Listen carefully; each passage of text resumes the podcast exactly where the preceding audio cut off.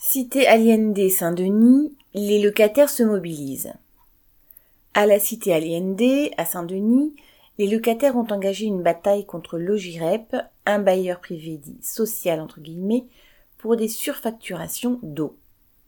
Suite à des changements de compteur, une grande partie des 530 locataires ont reçu des factures incompréhensibles et aberrantes, réclamant des sommes allant jusqu'à plus de 6 000 euros.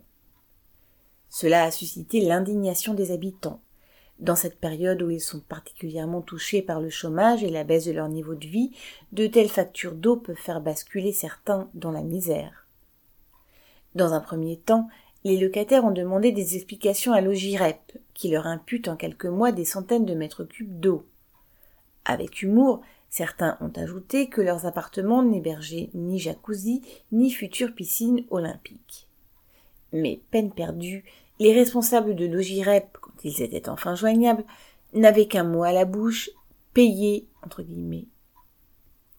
L'amicale des locataires ayant disparu il y a plusieurs années, la protestation est partie de deux locataires qui ont apposé des affiches et appelé à des réunions.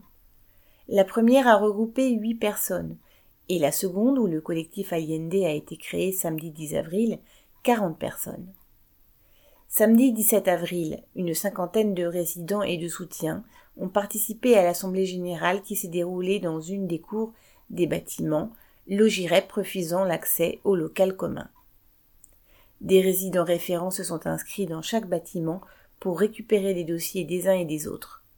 Une délégation de 14 locataires a été élue pour rencontrer les responsables de Logirep qui, inquiets de cette mobilisation, ont daigné enfin répondre en demandant une rencontre avec le collectif. Puis les locataires ont réalisé un atelier banderole qu'ils ont l'intention d'installer à leurs fenêtres et partout dans la cité. Dimanche 18 avril, l'atelier banderole a continué et un comité d'organisation réunissant 18 personnes s'est mis en place.